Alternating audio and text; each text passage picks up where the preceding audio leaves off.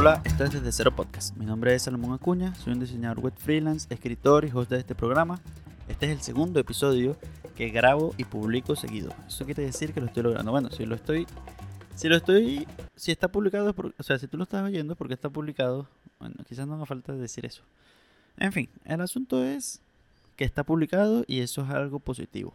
Yo lo dejaré de mencionar en el episodio que viene porque ya no va a ser relevante. Pero mientras tanto, me parece que es algo digno de celebrarlo. ¡Uh! ¡Fino! Vamos a hablar sobre un tema hoy que es algo complejo. Es algo complejo, se puede tornar muy personal y también es confuso de explicar y hablar sobre esto porque mucha gente confunde las cosas.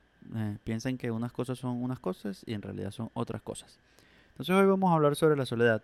Vamos a hablar sobre por qué la soledad es importante para los creativos, porque es beneficioso eh, vamos a hablar sobre qué es la soledad realmente, cómo se siente ese trayecto, las cosas que pueden pasar ahí y, y bueno, si, si realmente es algo que valga la pena hacer. Sobre todo quisiera aclarar varias confusiones, porque la mayoría de la gente cree que está sola y no está sola, y puede tomar decisiones basándose en eso, creyendo que sabe lo que es la soledad, pero no es eso. Entonces, bueno, vamos a empezar por tratar de describir la soledad lo más objetivamente posible. Mira, estar solo es literalmente estar solo. O sea, estar solo en un espacio físico durante un periodo prolongado de tiempo. Eso es soledad. Si tú, este, y esto lo digo porque mucha gente se confunde. Y viene la pregunta de si se puede sentir soledad estando con otras personas. No, no se puede sentir soledad estando con otra gente. Si tú estás aquí y hay otra persona al lado tuyo, ya no estás solo ya. Si ellos están haciendo algo que tú quieres que haga, o sea, si ellos no están haciendo algo que tú quieres que haga, si tú estás esperando algo de ellos y ellos no lo están haciendo, si este, ellos deberían hacer algo o podrían hacer algo con respecto a ti o algo que te agrade o algo que no te agrade, cualquier cosa es una insatisfacción diferente, no tiene nada que ver con la soledad. La soledad es estar solo en un espacio físico durante un periodo prolongado de tiempo. Eso es estar solo. Si ese no es tu caso, no estás solo. Solamente estás confundiendo lo que sientes, la insatisfacción que sientes, con soledad. Porque la soledad se siente como un vacío. Ya vamos a hablar un poquito más sobre eso más adelante. Pero en definitiva, no estás solo. Lo más probable es, es muy poca gente que realmente tiene el valor o tiene unas circunstancias muy difíciles que lo llevan a este, estar realmente y auténticamente solo. Y estar solo no tiene nada que ver con que tú cuentes o no cuentes con las personas. Estar solo es estar solo en un espacio físico. Si estás en un espacio físico solo durante un periodo prolongado de tiempo, estás solo. Eso es así. Y las cosas que vas a sentir, así chatees con la gente, no sé qué, pan, etcétera, eso no tiene absolutamente nada que ver. Lo importante es que estés solo en un espacio durante un periodo prolongado de tiempo. Eso es todo lo que hace falta. Ya lo he mencionado muchas veces. Pero es que es muy confuso. Es muy confuso. Y mucha gente cree que está sola y realmente no está sola. Solamente no sabe comunicarse. O está esperando cosas de otros que los otros no saben. O está esperando cosas de gente que, que esa gente no le puede dar. Bueno, un montón de posibilidades ahí. Pero el asunto es que estar solo es solamente estar en un espacio físico, solo, sin más nadie, sin otro ser humano durante un largo periodo de tiempo. Entonces ahora vamos a tratar de vislumbrar si esto de la soledad es algo bueno o es algo malo. Hay gente que siempre te va a decir, y es un poquito molesto la verdad, a mí me parece que esa gente es la peor tipo de gente que siempre dice que las cosas dependen, que no hay blancos ni negros, sino solamente gris y tal. Bueno, eh, en, mi, opinión, esa, ese tipo de, esta forma de pensar solo hace que la gente mala se aproveche de la gente buena. Pero con esto de la soledad, no se trata de un matiz, sino que se trata de una progresión. Al principio, la soledad no es agradable. No creo que para nadie al principio, o sea, vaya a saltarse a la soledad y vaya a pasar una, dos, tres semanas sin ver a nadie, por lo menos nadie significativo para él, eh, y vaya a sentirse feliz con eso. No creo que eso pueda pasar. Al principio no es agradable, y no es agradable porque no estás acostumbrado a eso. La mayoría de nosotros, como personas normales, la mayor parte de nuestra vida la hemos pasado rodeado de gente. Cuando éramos pequeños teníamos nuestras familias, íbamos al colegio, teníamos a nuestros amiguitos, a nuestros compañeritos. Este, luego durante toda la progresión de nuestra infancia básicamente siempre estuvimos rodeados de gente, rodeados de familia, de amigos, de conocidos, de gente, etcétera. Cuando vamos a la universidad tenemos nuestros amigos, tenemos que ver a los profesores, tenemos que ver a esta gente. Siempre hay gente con la que estás interactuando. Y ya en el momento en el que esté, tengas ese tipo de interacciones, pues la soledad eh, no va a existir. Lo que, pues, como dije antes, o sea, puede que tengas un, otro tipo de insatisfacción con esas personas con las que tienes que interactuar, pero en definitiva no estás solo. Y estar solo realmente, o sea, estar solo en un espacio físico, en un espacio físico durante un periodo de tiempo, un periodo prolongado de tiempo, es muy diferente a todo eso. Es muy diferente. Este, para tratar de describirlo de una forma lo más gráfica posible, em, es como es como que si tu presencia no pudiese llenar un espacio, ¿me entiendes? Y eso hace que el vacío que está ahí y que no puedes llenar, pues se te venga encima. Eso es lo que sientes. Y bueno, eso, eso puede generar o genera una cantidad de pensamientos, o sea, a por, por, la incomodidad que siente, porque se siente incómodo, o sea, esa es la forma más clara que tengo de describirlo realmente. Pero como se siente incómodo, ¿verdad? Tu mente va a tratar de hacerte sentir mal para que escapes del asunto. O sea, como para que salgas de eso. Mano, estar aquí solo no es bueno. No lo hagas, por favor ta, ta, ta, ta, agarra y tristeza, pensamientos negativos, empieza a culpar gente, ah, siéntete mal, siéntete mal, por favor, deja de hacer esto, deja de hacer esto, deja de hacer esto. Esto es lo que va a pasar más o menos, eso es lo que va a tratar de hacer tu cerebro, este, y es una resistencia. A medida que pasa el tiempo, o sea, si inevitablemente tienes que, tienes que estar solo, ¿verdad? Vas a tener esos pensamientos negativos y va a pasar eso porque, ¿sabes? Estás abrumado por la soledad, que es una soledad física. vas a estar abrumado por la sensación de la soledad y bueno, este, te digo, se siente como el vacío. Una otra forma de pensarlo también es que cuando estás solo, tu, tu, tu, espacio físico, el espacio físico donde habitas la mayor cantidad de tiempo, se siente como tu mente. ¿Por qué? Porque como no hay más nadie, al igual que en tu cerebro, tú hablas y nadie te escucha. Gritas y nadie te escucha. Piensas lo que quieras pensar y nadie te va a escuchar. Entonces, de repente, ahí, empieza como la realidad a difuminarse, ¿no? Y tú no sabes si esto estás en tu cerebro o estás en tu casa. Si tu casa es tu cerebro, si tu cerebro es tu casa, si donde estás viviendo, ¿qué es esto? Entonces, hay como unos paralelismos entre el desorden de tu, de, tu espacio y el desorden de tu mente, y todo se hace más claro. De todas maneras, vamos a explicar eso un poquito más adelante. Pero bueno, el asunto es que es una sensación incómoda, no estás acostumbrado a ella, y tu cerebro como mecanismo de defensa va a tratar de que dejes de experimentarla lo más que puedas. Pero si logras atravesar ese periodo inicial de incomodidad, ese periodo inicial de, resistencia, como me gusta decirle, este, pues vas a te vas a encontrar con dos caminos al cual escoger. Y los tienes que escoger conscientemente. Juro, ah, no creo, bueno, no sé cómo será la experiencia de otra gente, pero yo, ya sea, para mí fue una cuestión demasiado clara. Y era que tú podías seguir por esa vía del, pensamientos negativos, culpar gente, esperar cosas de los demás, tienes una tristeza en exceso, todo eso causado por lo abrumador que se siente el vacío en el espacio, el vacío, el silencio, el estar solo tú, etcétera. Este, esas cosas te abruman tanto, ¿verdad? Que tienes esos pensamientos negativos. Y pues va a llegar un momento en el que te vas como a ir acostumbrando y vas a tener como una decisión que tomar. Y puedes pues seguir por esa vía de seguir teniendo esos pensamientos y de seguir entendiendo que lo que estás viviendo es algo negativo, o puedes de verdad tan sencillamente como decir, oye, esto quizás no es algo negativo y vas a empezar a ver beneficios. Solamente hace falta que, claro, igual tienes que pasar por el periodo de resistencia. Y en mi experiencia no es un poco tiempo, ¿viste? Es como un mes, un mes, mes y medio. Fue más o menos lo que yo duré teniendo esa clase de pensamientos de forma insistente, diaria, este, y a un nivel intenso que a veces ni siquiera podía trabajar ni hacer mis cosas. Entonces, pero llegó el momento, llegó el momento en el que como que me medio acostumbré, ya la sensación, bueno, toda incomodidad para el ser humano, o sea, somos los seres más adaptables del planeta y toda incomodidad que nosotros sintamos y que resistamos un poquito, nos vamos a acostumbrar a ella. Entonces llegó el momento de decidir y yo decidí pensar que esto quizás no era algo negativo, quizás no, definitivamente no era algo negativo. Que no era algo negativo, que yo podía obtener cosas de esto, que podía aprender cosas, que podía observar cosas, y realmente son cosas extremadamente obvias y aparte que todos hemos leído, lo único que no nos dicen es esto de la primera parte. Esta primera parte de la resistencia nadie lo menciona. Nadie te dice que cuando estés solo, ¿verdad? En el primer, los primeros momentos, el primer tiempo que estés solo va a ser horripilante. Y es después que vas a empezar como a ver la vaina bien y tal y vas a empezar a entender cosas. Entonces sí, yo diría que estar solo es algo positivo, si logras atravesar esta etapa y cuando la atravieses, no te quedas ahí, sino que avanzas. ah, lo negativo ya pasó, ya estoy acostumbrado a esto, no pasa nada, puedo cocinarme mi comida y puedo tirarme un pedo en la sala y nadie me decir nada. Pero bueno, vamos a hablar sobre algunos de los beneficios de la, de la, de la soledad. Este, vamos a hablar sobre unos beneficios y cosas negativas en general y luego vamos a hablar sobre algunos beneficios específicos para creativos. Pero entre los beneficios en general está, bueno, el más famoso de todos es conocerse a uno mismo realmente.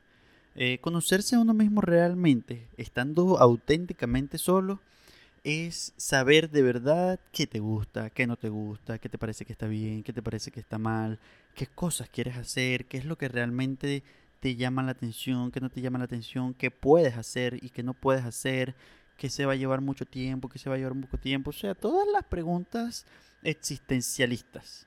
Todas las preguntas existenciales que se sienten como algo importante, te las vas a hacer aquí en soledad y vas a descubrir la respuesta. Pero sobre todo vas a sentir que la respuesta es algo que viene de ti, que viene de verdad de ti, porque subestimamos la influencia que otros tienen en nosotros. A nosotros nos gusta creer que escuchamos lo que la gente dice o escuchamos lo que la gente habla y eso no tiene ningún efecto. No, créeme, tiene un efecto. Eso se guarda en tu cerebro, eso tiene una influencia, tiene un peso. Eso es como Inception. Eso de que las ideas se siembran y tal, eso pasa, eso es de verdad, eso es, o sea, el paralelismo ahí es perfecto, por eso es que esa película es perfecta. Pero bueno, como subestimamos la influencia que tienen otros en nosotros, estar solo, de verdad, por un periodo prolongado de tiempo, permite eliminar esa influencia, por lo menos disminuirla al punto en el que de verdad nos sentamos seguros con que, lo que estamos pensando es algo que de verdad viene de nosotros, o por lo menos que nos satisface completamente. Hay una teoría que es la teoría memética, se llama así, y no tiene nada que ver con memes de los de dan risa, que este, la hizo un filósofo que se llama René Girard, y básicamente dice que nosotros copiamos todo, todo el tiempo. Lo único que podemos hacer no, es, no podemos no copiar. Lo único que podemos hacer es decidir a quién copiamos. Y estar solo es una buena forma de limitar esa dieta influencia que tenemos. Especialmente si te tomas en serio tu dieta digital. Este, y estar realmente influenciado por personas y por cosas. O sea, vas a ser más selectivo. Y eso es algo sumamente beneficioso. O sea, tu identidad se va a sentir mucho más clara después de pasar un tiempo solo. De verdad que sí. En segundo lugar, el segundo beneficio es que esto te da la oportunidad de enfrentarte a tus demonios. Y enfrentar a tus demonios es realmente enfrentarte a tus miedos. Eh, para la mayoría de la gente estar solo es un miedo, así que ya con eso, mira, tienes bastante, ¿no? Pero los pensamientos negativos que vas a tener en la primera parte son como eh, son precisamente tus demonios y tú vas a tener que enfrentarte a esto y enfrentarte a eso te va a hacer sentir, o sea, te va a hacer ver en primer lugar cuáles demonios son reales y cuáles son una exageración de tu mente o una exageración de tu experiencia pasada. Y en segundo lugar, va a permitir que desaparezcan. O sea, vas a enfrentarte a ellos y vas a tener que buscar a juro soluciones al asunto. Porque no hay otra salida. No puedes distraerte con otra persona, no puedes culpar a otra gente. No, estás solito. Estás tú nada más. no hay más nadie. La única opción es enfrentarte y resolverlos. En, la mayoría de los casos, lo que a mí me parece, o lo que ha sido mi experiencia, es que lo que tú creías que era algo que te, que te, que te, que te, que te frenaba o que te hacía sentir mal o algo a lo que no te querías enfrentar, en realidad era más pequeño de lo que tú pensabas. Y resolverlo, enfrentarte a eso, es, y resolverlo es mucho más fácil de lo que tú creías y lo vas a hacer. Lo vas a hacer porque no te queda de otra, porque estás solo. Este, aparte, cuando veamos este, las negativos, vas a ver por qué no te va a quedar de otra aparte de que estás solo, pues. El tercer, el tercer beneficio es que, bueno, vas a tener mucho más calma. Te vas a sentir menos ansioso, te vas a sentir menos triste, te vas a sentir menos depresivo. ¿Por qué? Bueno, en primer lugar, porque te sientes más seguro de tu identidad, estás más claro de qué es lo que quieres y de todas esas cosas existencialistas que la mayoría de la gente no se pregunta y por eso anda por la vida haciéndole caso a lo que dice todo el mundo, ¿verdad? Y en segundo lugar, porque no tienes a un demonio persiguiéndote. No hay demonios persiguiéndote. Tus demonios fueron totalmente enfrentados, destruidos, eliminados. Entonces, bueno, es mucho más fácil saber a dónde uno se dirige y aparte dirigirse a eso sin tener un monstruo persiguiéndolo. Obviamente vas a estar más relajado. Esto, o sea, estar solo es una buena forma para la gente que, que, quiere como frenar la vida, como parar la vida. Hay mucha gente que quiere hacer eso, solo que ellos se lo imaginan de una forma que no es. Este, estar solo es una buena forma de, de, poner, de dar pausa. de dar, de, de poner un poquito el freno, de ir un poco más lento, no puedes poner pausa, poner pausa es morirse, pero de ir más lento, de ir calmado, de ir lento, esta es una buena forma de hacer eso. Eso no quiere decir que tú no quieras, que cuando te des cuenta de lo que quieres y ese tipo de cosas no quieres salir volando, pero te va a permitir tener esa calma como para ver las cosas. Bueno, precisamente porque ya sabes quién eres y aparte no tienes cosas que te hacen sentir mal que no puedas resolver. El cuarto beneficio es que vas a tener más claridad mental. Y esto tiene que ver con lo que hablábamos antes, con esa fusión que sucede entre tu espacio físico y tu mente. Porque ahora tú, o sea, la, la, la, distinción entre lo que está dentro de tu cabeza y lo que está fuera de tu cabeza, en el espacio que habitas la mayor cantidad de tiempo, se hace muy difusa. O sea, si tú tienes un problema, ese problema se va a reflejar claramente en tu espacio físico.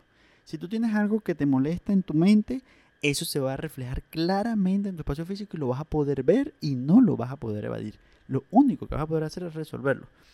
Entonces, mira, esta claridad mental es espectacular. O sea, esto es ver las cosas. O sea, no sé si ustedes, o sea, si, te, si has tenido alguna vez o si te has percatado de esa sensación como de que en tu mente todo está nublado, como hay como una bruma ahí, como una cosa que hace como el ruido de los televisores. Esa, esa es la mejor forma de, decirlo. Que tu mente es como el ruido de los televisores. Bueno, estar solo va a permitir que ese ruido desaparezca y solamente vas a ver las cosas claramente. Vas a ver un capítulo de una telenovela en Venevisión claramente. Eso es lo que vas a ver. Entonces, ese, es un beneficio claro. Y bueno, eso tiene que ver precisamente con, con el hecho de que tu mente y tu espacio físico son básicamente la misma cosa. Y la quinta, el quinto beneficio, quizás esto para los extrovertidos no sea tan así, pero en mi experiencia ha sido así, vas a tener más energía. Yo como introvertido, eh, la actividad que me cansa más, que me agota más, que consume más energía para mí es tener que interactuar con las personas. Interactuar con las personas para mí es extremadamente cansado. Me quita mucha energía, muchísima energía si tengo que hacer un esfuerzo realmente fuerte para yo interactuar con la gente. Porque mi estado natural es yo estar en mi cabeza. Ese es mi estado natural y con mis ideas y tal. Eso no quiere decir que no disfrute estar con mis amigos, que no disfrute estar con personas, pero por tiempos cortos, por tiempos cortos de tiempo. Eh, que no haya disfrutado, por ejemplo, estar con mi novio, no, esos eran los mejores momentos y todo, todo de pinga, pero igual consumía una cantidad de energía que no se consume cuando estás solo. Esa energía no se consume cuando estás solo y la puedes usar en otras cosas y eso ha sido realmente útil para yo encontrar el tiempo, la organización y, y los mecanismos para publicar este podcast, para publicar artículos, para empezar otra vez a publicar mi newsletter, para encargarme de creador y para hacer el montón de cosas que tengo que hacer, para todo mi trabajo como freelance, todas las cosas que tengo que hacer, que antes parecían no haber tiempo, ahora sí hay tiempo, porque el problema no era de tiempo, el problema era de energía. El problema era que hacía dos huevos nada y estaba cansado. Entonces, no sé si esto resulte así para los extrovertidos, porque yo sé que los extrovertidos más bien estar con otros les da energía, pero eh, yo como introvertido definitivamente estar con otros me cansa. Me cansa y si no lo hago tengo más energía para hacer otras cosas. Pero eso se relaciona en contrapartida con el único, con la única cosa negativa, auténticamente negativa que yo he podido experimentar estando solo luego de la etapa inicial. O sea, estar solo, o sea, cuando estás en la etapa inicial es como que todo es malo, ¿no? Pero luego de que atraviesas esa etapa inicial, la única cosa negativa que yo puedo decir, mira, estar solo es malo por esto, es que es ultra mega requete contra aburrido. Es súper aburrido estar solo. Aburridísimo. O sea, te lo está diciendo una persona que disfruta de estar en su cabeza, que disfruta de jugar Nintendo durante horas. O sea, obviamente ya no es Nintendo, ahora es la computadora este, que disfruta de escribir, de reflexionar, de pensar en una idea tonta o una cosa que parece insignificante durante mucho tiempo. Leo como un desquiciado, leo mucho, paso horas leyendo. Este, pero igual es aburridísimo. No, o sea, no es aburrido en el sentido de que, o sea, no quizás no es aburrido, sino que no es tan divertido como estar con otros. Y hablar y echar broma y interactuar y que a ellos se les ocurra algo y tú reaccionar y ese tipo de cosas que haces cuando estás con otra gente que te agrada, ¿sabes? En ese sentido, estar solo, pues no es muy aburrido, es muy aburrido, o sea, yo creo que por esto es que la gente se casa, por eso es que la gente se casa y tiene amigos y los ve todos los días, ¿por qué es aburridísimo estar solo? Es como si yo tuviese que atrapar una lección personal de todo esto, diría que la próxima vez que yo voy a tener una relación, y como he manejado ahora la relación con mis amigos es que en la mayoría del tiempo voy a estar solo y voy a dedicar una pequeña parte del día a estar con estas personas. Porque, y, la, y en la parte final, sobre todo, la parte final como que ya me cansé estando con estas personas, pan, a dormir. Entonces, bueno, eso es realmente lo único negativo que yo puedo decir. Estar solo es extremadamente aburrido, es aburridísimo. Este, hay mucho silencio, es aburrido, por más que pongas música, no es lo mismo. Hay como una especie de energía que viene de que haya un grupo de gente reunida o que haya otra persona ahí contigo. Y esa clase de energía no se siente cuando estás solo, pues. Eso es lo único que puedo decir. Ahora quisiera hablar por último de los beneficios específicos para los creativos. Hay dos que yo puedo observar claramente aquí. El primer beneficio específico para los creativos es que estar solo te va a permitir saltar al vacío. Hay una parábola, bueno, súper famosa, creo que todo el mundo la conoce, que, que es para los creativos saltar al vacío es absolutamente necesario y es entregarte a lo que vas a hacer sin reservas. Estar solo es entregarse a eso sin reservas. Porque aquí, y yo, eh, por lo menos en mi experiencia ha sido así, aquí lo, lo que te va a hacer sentir mejor o lo que va a hacer que te alejes este, del sufrimiento y de las cosas negativas del principio eh, de una forma en la cual no tengas que renunciar a la soledad es dedicarte a tu tarea, dedicarte a tu oficio, dedicarte a tu arte. Eso es lo único que va a permitir. Y eso es saltar al vacío. Y lo vas a hacer con una. Lo vas a hacer con un nivel de fe que no lo harías si tuvieses la cuerda que te amarra de otra persona. Es así de sencillo. Esto, o sea, estar solo es dar un salto de fe. Es saltar al vacío, es lanzarse a una cosa que es totalmente desconocida, sobre todo si lo haces por primera vez. Bueno, yo creo que ya solamente tiene sentido la primera vez. Pero en lo que te lanzas, en lo que empiezas a estar solo, es como una cosa totalmente nueva y vas a ver que tú, o sea, si tienes problemas para comprometerte con tu oficio, si tienes problemas para concentrarte, todo eso se va a ir gracias a la soledad. Y se va a ir porque, bueno, te vas a encontrar en el vacío. Te vas a encontrar, vas a encontrar ideas, vas a ver cosas que no habías visto, vas a entender cosas desde tu auténtica perspectiva, ese tipo de cosas. Este, sea, estar en soledad es literalmente una forma de saltar al vacío. Hay otra forma de saltar al vacío este. Esta no es la única. Pero esta es una forma de definitivamente de entregarte a tu oficio. Porque tu oficio, tu arte, es lo único que te va a brindar este, un silver lining, una luz de esperanza cuando estés en la etapa inicial oscura y luego cuando estés en la parte más clara, pues solamente vas a ver todo como que, wow, impresionante, mira todas estas cosas, mira todas estas ideas, mira todo esto, va a ser increíble. Por lo menos así ha sido en mi experiencia. A mí me parece que eso es algo, este, hablando con Licia y con otras personas que han experimentado esto de la soledad, este, la experiencia es muy parecida. Y el segundo beneficio, y este es un beneficio para el tipo de creativos que tienen más a la depresión y a, y a explorar las cosas negativas del ser humano, es que vas a poder entrar más profundo en el hueco. Hay mucha gente que le gusta imaginarse la creatividad como una cosa que es bien bonita, todo hermosa y tal, este, que todo es bello, que todo es bonito. Bueno, eso no siempre es así. Hay mucha gente que su llamado a la creatividad es de verdad explorar las partes oscuras del ser humano, las, partes, las cosas chimbas, etcétera, todo esto que sentimos que a veces no podemos entender y tal, hay gente que se dedica a eso, que ese es su llamado y ese es su, su oficio creativo. Bueno, estar solo va a permitir que entres más profundo en ese hueco. Va a ser terrible, o sea, en mi opinión, pero bueno, tú sacas tu cuestión de ahí, así que estás más o menos acostumbrado al asunto. Así que si quieres, si, si sientes que te falta novedad en las partes darks que estás explorando, estar solo va a permitir que entres más profundo y que veas más crudamente todo. Va a permitir, o sea, no va a haber ayuda de nada. Es una locura. Este, yo a veces soy ese tipo de creativo, pero no todo el tiempo. Me imagino que para alguien que sí, que sí está claro que esa es como la, su cosa, eh, va a ser algo fascinante, ¿no? Eh, es como una parábola medio extraña, pero se siente como las películas de Tim Burton, el carajo que explora las cosas negativas, las cosas dark, todo es súper oscuro, este, pero eso es lo que a él le encanta, eso es lo que a él le fascina. Entonces es medio raro, es como que encuentra satisfacción en el sufrimiento, eso es masoquismo, no sé, no, no diría que eso es sufrimiento, porque realmente no está sufriendo, solamente está fascinado con algo que es relativamente dañino, o es dañino. Pero bueno, eh, tema, para, tema interesante para hablarlo en otro episodio del podcast.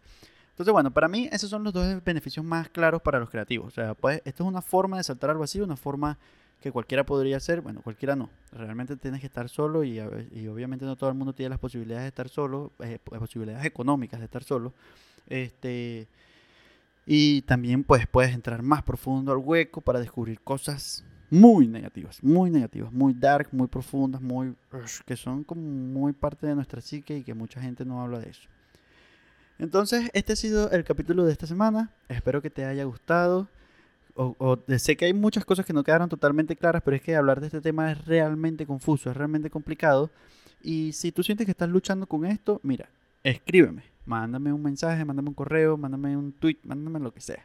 Si tú sientes que eh, esta parte negativa no está furulando o lleva demasiado tiempo en tu vida, quizás solamente haga falta que cambies una o dos cosillas para pasar a la parte buena, en la parte, en la parte beneficiosa de todo este asunto de la soledad. La soledad es algo bueno, es algo bueno que todos deberían experimentar, especialmente para que puedan definir su identidad. Ningún creativo puede hacer su arte sin estar claro quién es él. O sea, no te puedes entregar a algo si no estás claro quién eres tú. O sea, no, lo que vas a hacer es fundirte en esa cosa y no vas a aportar absolutamente nada al asunto. Vas a ser un farsante y te vas a sentir frustrado.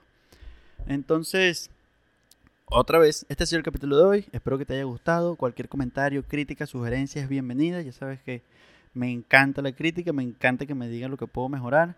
Estoy seguro que puedo mejorar la edición de estos episodios, pero esta es la parte que menos me gusta de hacer podcast. Pero bueno, ahí vamos a dándole poquito a poco. Nos vemos la semana que viene. Un abrazo grande.